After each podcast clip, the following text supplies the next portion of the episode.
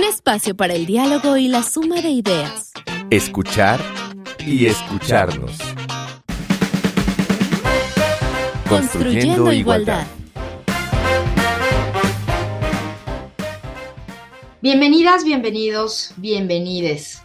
Qué bueno que nos escuchamos de nuevo esta semana.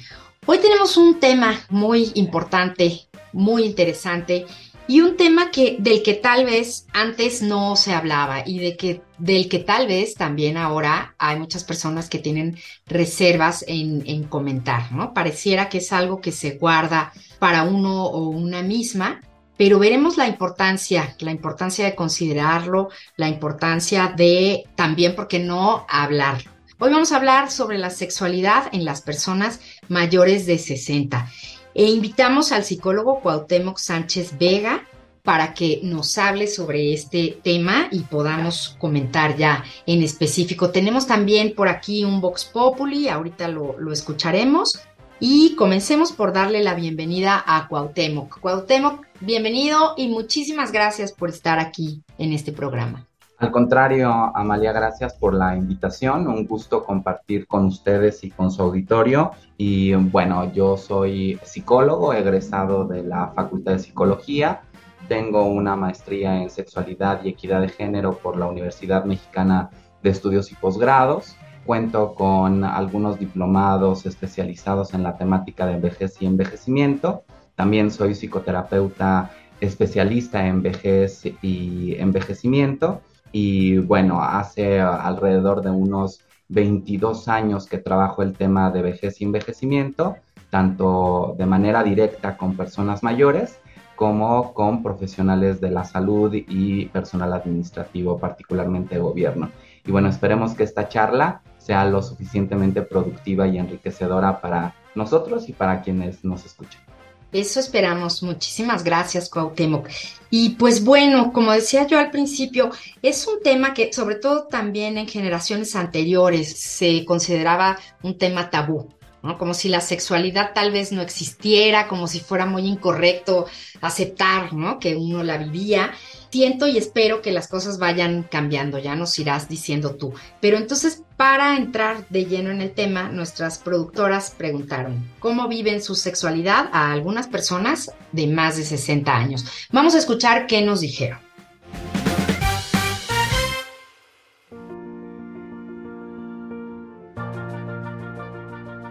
Soy hombre, tengo 64 años. Mi vida sexual es muy buena. Me gusta tener amistades a las cuales les platique uno cualquier aventura tal vez, cualquier este, situación sexual, pues no, pues también me gusta platicarla porque pues yo creo que es una manera de sacar todo lo que tiene uno dentro y no guardarse las cosas que trauman a veces en la vida a la persona. Soy mujer, tengo 64 años y no tengo vida sexual. Ya tengo alrededor de 20 años sin tener relaciones sexuales. Ocasionalmente tuve una o dos veces, pero no fue agradable para mí porque yo siento que el amor importa mucho. Soy hombre, tengo 72 años y mi vida sexual, pues yo creo que ha sido placentera, ha sido pues con mi pareja, con mi esposa, afortunadamente muy bien. Soy mujer, tengo 76 años y vivo mi vida sexual normal. Normal de que para mí, que ya viví una etapa, estoy en otra, sin necesidad de, en mi caso, de tener el sexo. Ya. Hola, muy buenas tardes. Soy hombre de 63 años y mi vida sexual la veo plenamente, gozando y con medida ya a esta edad.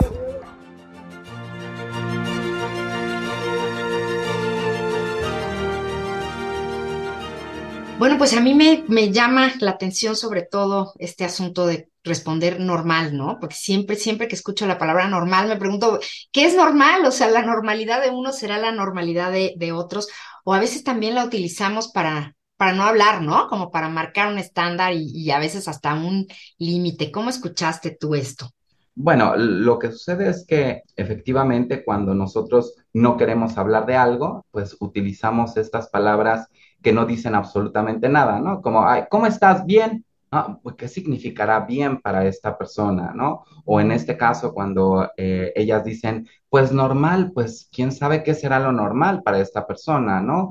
Por ejemplo, cuando una de ellas dice, hace 20 años que no tengo encuentros, ¿no? Con alguna persona o intimidad, pues a lo mejor para esa persona eso es lo normal, pero para a lo mejor para muchas otras eso no tiene nada que ver con lo normal. Entonces, ah, son respuestas medianamente ambiguas, nada concretas, no dan mucha información. Ahí habrá que indagar un poquito más sobre la misma vivencia y experiencia. Ahora, también habrá que considerar, ¿no? Que efectivamente, como tú lo mencionaste, no es sencillo hablar de sexualidad y mucho menos hablar de sexualidad en la vejez, dado todos los prejuicios y estereotipos asociados a esta población. A ver, comencemos entonces. ¿De qué estamos hablando para situarnos en el tema? ¿De qué hablamos cuando hablamos de sexualidad inicialmente?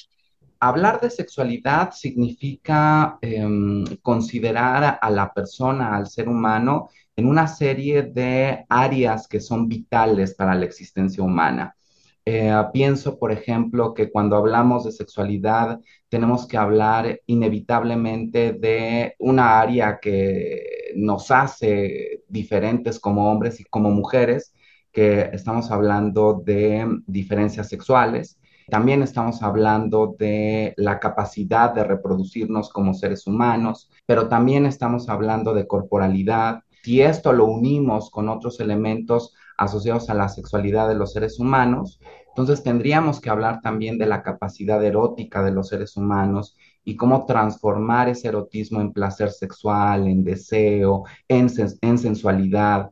Si hablamos de algo que es muy particular en los seres humanos, en hombres y mujeres, tendríamos que incluir en la sexualidad los vínculos afectivos, ¿no? La forma en cómo nos relacionamos con nuestros hermanos, hermanas, padres, madres, amigos, amigas, parejas, ¿no? Amantes, etcétera. Y tendríamos que incluir también otro elemento que cruza por la cuestión de género. Cómo nos constituimos como hombres o como mujeres en una sociedad y cultura que nos determina, nos coacciona para ubicarnos en un género específico.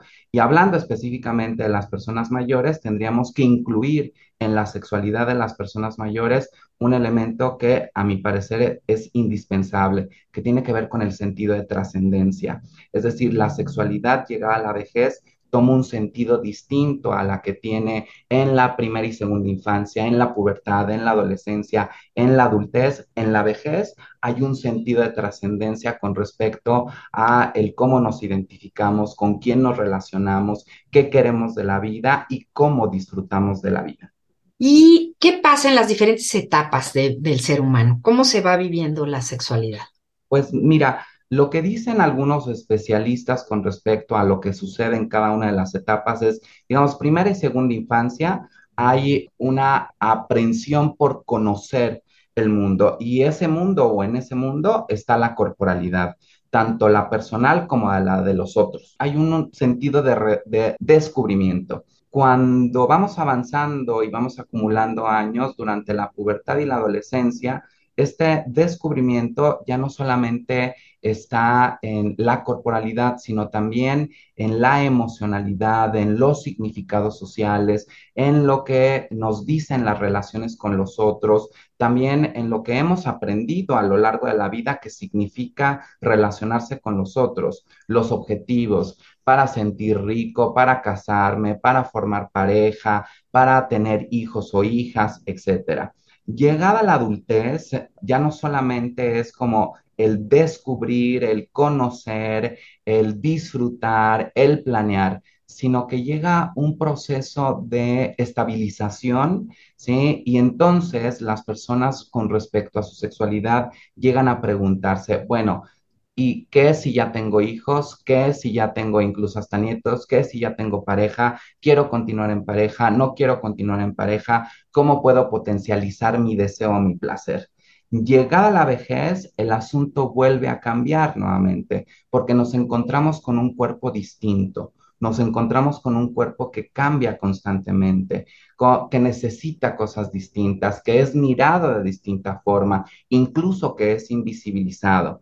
La sexualidad se transforma y entonces una de las principales tareas de las personas, hombres y mujeres, hablando de la sexualidad en la vejez, es el redescubrimiento de todas y, de todas y cada una de las potencialidades y capacidades que residen en un cuerpo viejo, ya sea de hombre o de mujer. Y bueno, nos hablabas ya un poco de, de lo que pasa a partir de los 60 años, ¿no? O en la vejez. Nos hablabas también de la trascendencia. Pero entonces supongo hay muchísimas diferentes historias, ¿no? También según la persona, sus vivencias. Pero, ¿qué sucede más específicamente con la sexualidad a partir de los 60 años? Bueno, si podemos ubicar una palabra, cambios. ¿sí? Hablar de sexualidad en la vejez y con el envejecimiento, ¿sí? si tenemos que caracterizarlo, tendríamos que decir en una palabra, son cambios. ¿sí? Y eso va a demandar de las personas, de hombres y mujeres, adaptación si nos referimos al proceso de envejecimiento, el proceso de envejecimiento en su acepción más básica, que es la biológica y la fisiológica, significa adaptación y por lo tanto hombres y mujeres en el ejercicio de su sexualidad tendrán que adaptarse tanto en lo erótico, en lo identitario, en lo vincular afectivo, en eh, la corporalidad y en el sentido de trascendencia a un proceso de adaptación.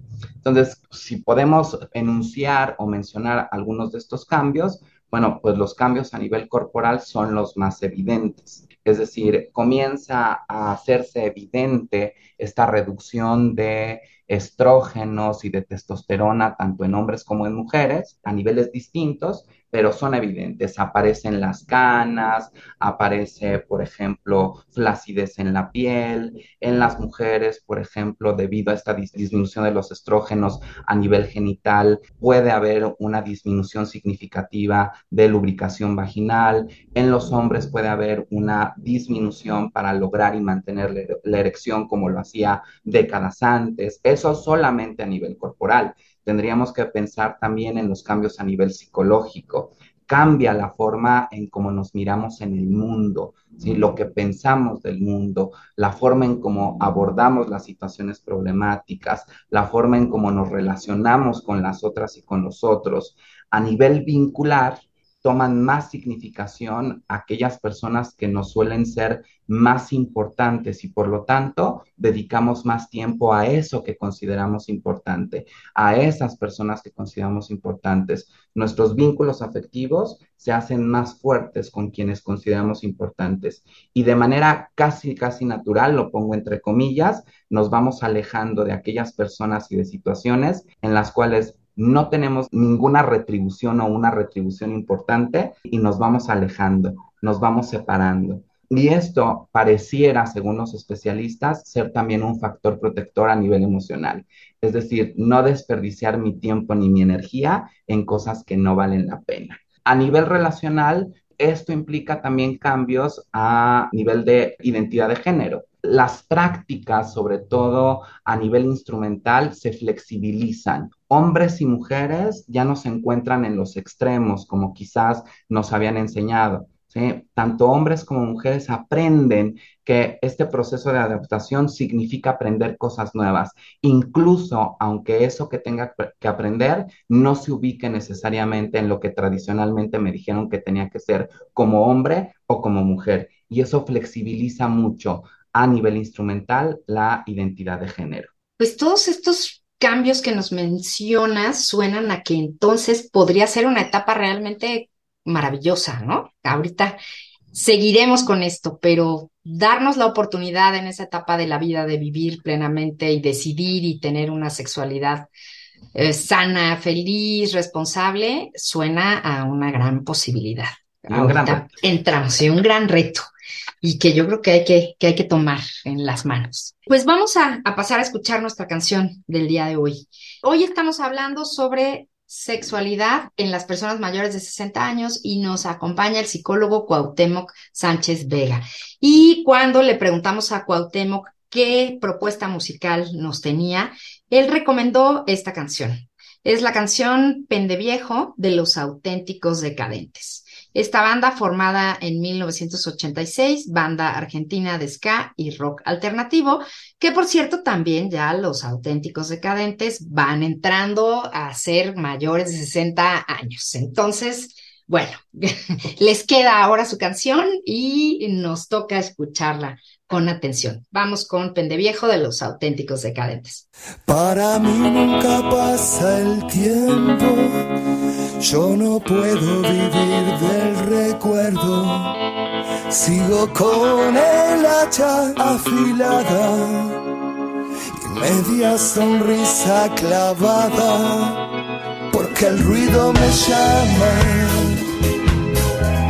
no quiero quedarme con ganas, me muero si la luz se apaga. Quiero ser un pendejo,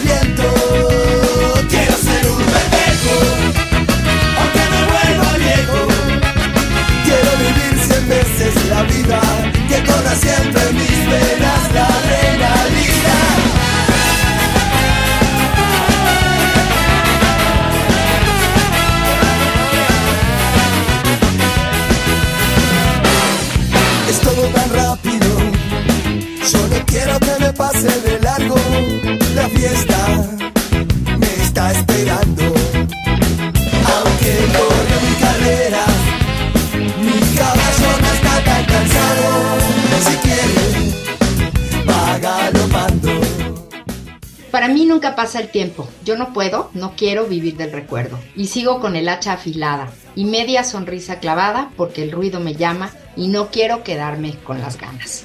Así, al ser mayores de 60 años, así debía de ser toda la vida, pero ahora, después de los 60, no hay que quedarse con las ganas. ¿Y por qué nos recomendaste esta canción, Cuauhtémoc? ¿Qué te dice?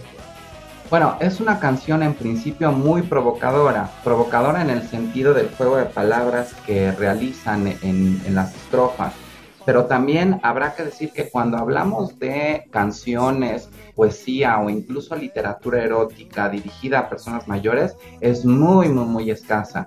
Y aquellas canciones que hablan de las personas mayores o los viejos son de esas canciones de, ay, pobrecito viejo y eh, casi, casi no puede moverse ni caminar y eh, gracias a la divina providencia que aún puede respirar. Entonces, esa es una imagen del envejecimiento que no queremos promover que en la cual hay mucha discriminación, mucha exclusión. Por supuesto, habrá personas mayores que se encuentren en estado de fragilidad, pero eso no quiere decir que así sean todos los viejos.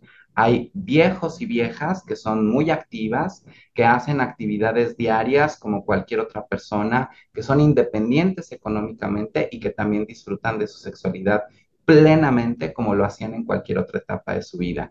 Y bueno, una de las partes o de los elementos que son importantes para disfrutar del placer y de la sexualidad es también atrevernos un poco con este sentido que tiene o que está más asociado a la juventud, atreverse a vivir la sexualidad, atreverse a vivir la vejez de manera distinta como la han retratado en espacios, en medios de comunicación, de manera muy, muy discriminatoria, muy excluyente y colocando a las personas mayores como personas dependientes, pobres en todo sentido, carentes de iniciativa, de creatividad, cuando en realidad no es así.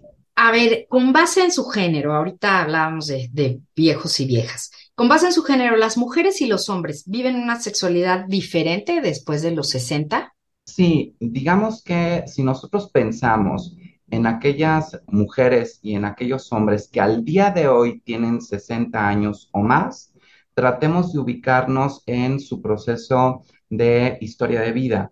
Con toda seguridad, estos hombres y estas mujeres fueron educados, fueron socializados bajo reglas de género, digamos, dicotómicas, es decir, en donde había cosas muy específicas considerada social y culturalmente para hombres y cosas muy específicas para mujeres. Esto, por supuesto, ¿no? Ah, alcanza también a la vivencia de la sexualidad, a la educación informal de la sexualidad. Por ejemplo, pensemos cómo miran sus cuerpos las mujeres mayores al día de hoy que fueron educadas bajo esos principios, bajo esas normas, bajo esas ideologías, y cómo miran sus cuerpos estos hombres que igual fueron educados y eh, socializados bajo estas normas sociales y culturales. Esto va a tener un impacto en la forma en cómo se vive la sexualidad, no solamente desde lo genital, también desde el cómo me muestro al mundo, cómo manifiesto o no mi deseo, ¿Cómo le hago saber al otro que también quiero? ¿Cómo me relaciono con los otros? Ahora, si lo planteamos de manera muy puntual, los cambios a nivel fisiológico que comienzan a tener las mujeres, incluso antes de que llegue la vejez normativa, que por consenso en México es a los 60 años, por consenso social. Sin embargo, el proceso de envejecimiento a nivel fisiológico comienza alrededor de los 45 años por un decremento en la producción de hormonas, testosterona y estrógenos. Esto va a tener un impacto específico en los cuerpos de las mujeres. en su forma, en la producción de estas hormonas, en la producción de otras hormonas que son necesarias como el colágeno, algo que impacta específicamente en la forma en cómo viven la sexualidad las mujeres y que tiene que ver con un discurso heteropatriarcal es la corporalidad. Cuando las mujeres no cumplen con este estereotipo o estándar de belleza, con la delgadez, con la piel lisa, con el asunto del arreglo personal, con cuerpos que tienen figuras de guitarra o de botella. Pareciera que las mujeres no solamente dejan de ser importantes en el mercado de lo erótico, por plantearlo de alguna forma. Llegada la vejez con todos estos cambios, cuando aparecen las arrugas, cuando los cuerpos se engordan, cuando hay flacidez, etcétera, no solamente salen del mercado, es que son invisibilizadas, incluso ¿no? por sus parejas y por ellas mismas. Hay algo que nosotros tenemos que favorecer como proceso de cambio a nivel social cultural y esto dependerá en la medida en que seamos más personas viejas, ¿no? Como por ahí del 2040 o 2050, que superáramos más del 30% de la población mundial. Habrá un cambio en la estética, en la forma de mirar lo que es deseado, en la forma de mirar lo que provoca placer. Al día de hoy hay una exaltación por los cuerpos jóvenes, los sanos, turgentes, y lo vemos en todos lados, en el cine, en la televisión, en los programas, en los comerciales, etcétera. Apenas, ¿no? Con este asunto medianamente inadecuado del body positive, comienzan a incluir a las personas mayores, pero el cuerpo viejo no tiene nada que ver con un cuerpo positivo. El cuerpo viejo es un cuerpo viejo, ¿sí? Que refleja solamente los cambios acumulados de producto de la acumulación de años. Entonces, tenemos que esperar un cambio de la estética. Todo esto va a modificar la forma en cómo las mujeres viven su cuerpo y sexualidad y cómo hombres y mujeres se relacionan o cómo mujeres y mujeres se relacionan o cómo hombres y hombres se relacionan. No así con los hombres mayores. Si nosotros buscamos o escarbamos en la socialización de los hombres desde que son muy pequeños, hay un grado de permisividad o estimulación a vivir sus cuerpos, a tocar sus cuerpos, estimular sus cuerpos, a compartir sus cuerpos. Y esto está asociado a un modelo de masculinidad que en algún momento fue hegemónico, o por lo menos eso queremos pensar que ha cambiado un poco. Esto llegado a la vejez hay un entendimiento muy, muy completo de esas potencialidades que aún persisten en ese cuerpo viejo y también eso permite que aquello que tenga que ser modificado o cambiado, ¿sí? también se conozca, se aprecie y se haga suyo. No así con las mujeres. Con las mujeres, con este asunto de ese cuerpo no es de nadie, ni siquiera de ellas mismas, no se toca, no se estimula, no se mira, no nada, cuarta la posibilidad de que las mujeres entiendan a sus cuerpos, amen a sus cuerpos, disfruten de sus cuerpos. Y eso llegado a la vejez se exacerba. Entonces, todos estos cambios, sí, por supuesto, modifican la forma en cómo se vive la sexualidad, desde lo corporal, desde lo relacional, desde lo psicológico y desde lo social cultural. Y entonces, ¿Cuáles serían los beneficios de una sexualidad activa y consciente después de los 60 años?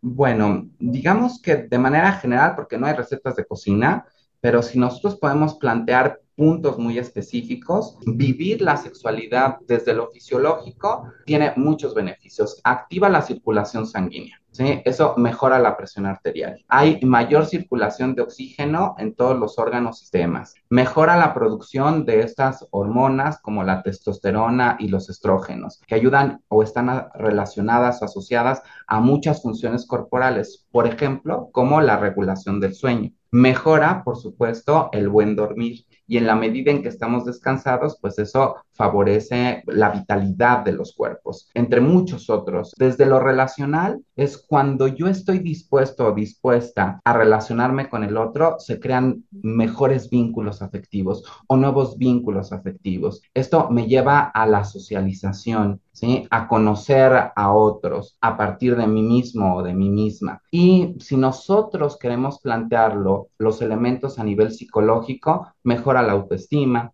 mejora también la apreciación de mi cuerpo y su funcionalidad, mejora también mi proceso de autoconocimiento a partir de mis potencialidades y capacidades corporales, relacionales y psicológicas. Los beneficios son amplios, son vastos, solo que nos falta conocer más y hacer un lado un poquito este asunto de los prejuicios en donde social y culturalmente nos dicen que ya no hay ganas, que ya no se puede, que no están interesados o interesadas y eso no es cierto. Hay muchas personas que siguen interesadas, que lo viven y que tienen beneficios puntuales con respecto a su vivencia de la sexualidad. Pues muchísimas, muchísimas gracias, Cuauhtémoc. Terminamos por hoy el programa y pues a informarnos y sobre todo a atrevernos. Muchísimas gracias a, a, nuestro invitado del día de hoy. Pues esto fue escuchar y escucharnos. Eh, nos escuchamos la próxima semana. Recuerden que seguimos construyendo igualdad. Es un trabajo de todos, todas, todes y esto es todos los días. En la producción, Silvia Cruz Jiménez y Carmen Sumaya y yo soy María Amalia Fernández. Palabras copio. Viejismo. Actitud, acción o estructura institucional que subordina a una persona o grupo por razones de edad, o como asignación de roles discriminatorios en la sociedad, únicamente basados en la edad, sustentados en la creencia de que en la vejez las personas son menos atractivas, capaces, inteligentes y productivas. Definición tomada de viejismo, prejuicios y estereotipos de la vejez. Publicación de la Unidad de Investigación en Gerontología de la FES Zaragoza, UNAM.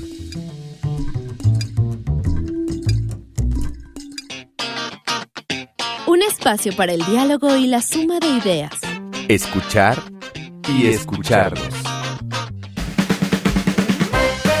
Construyendo, igualdad.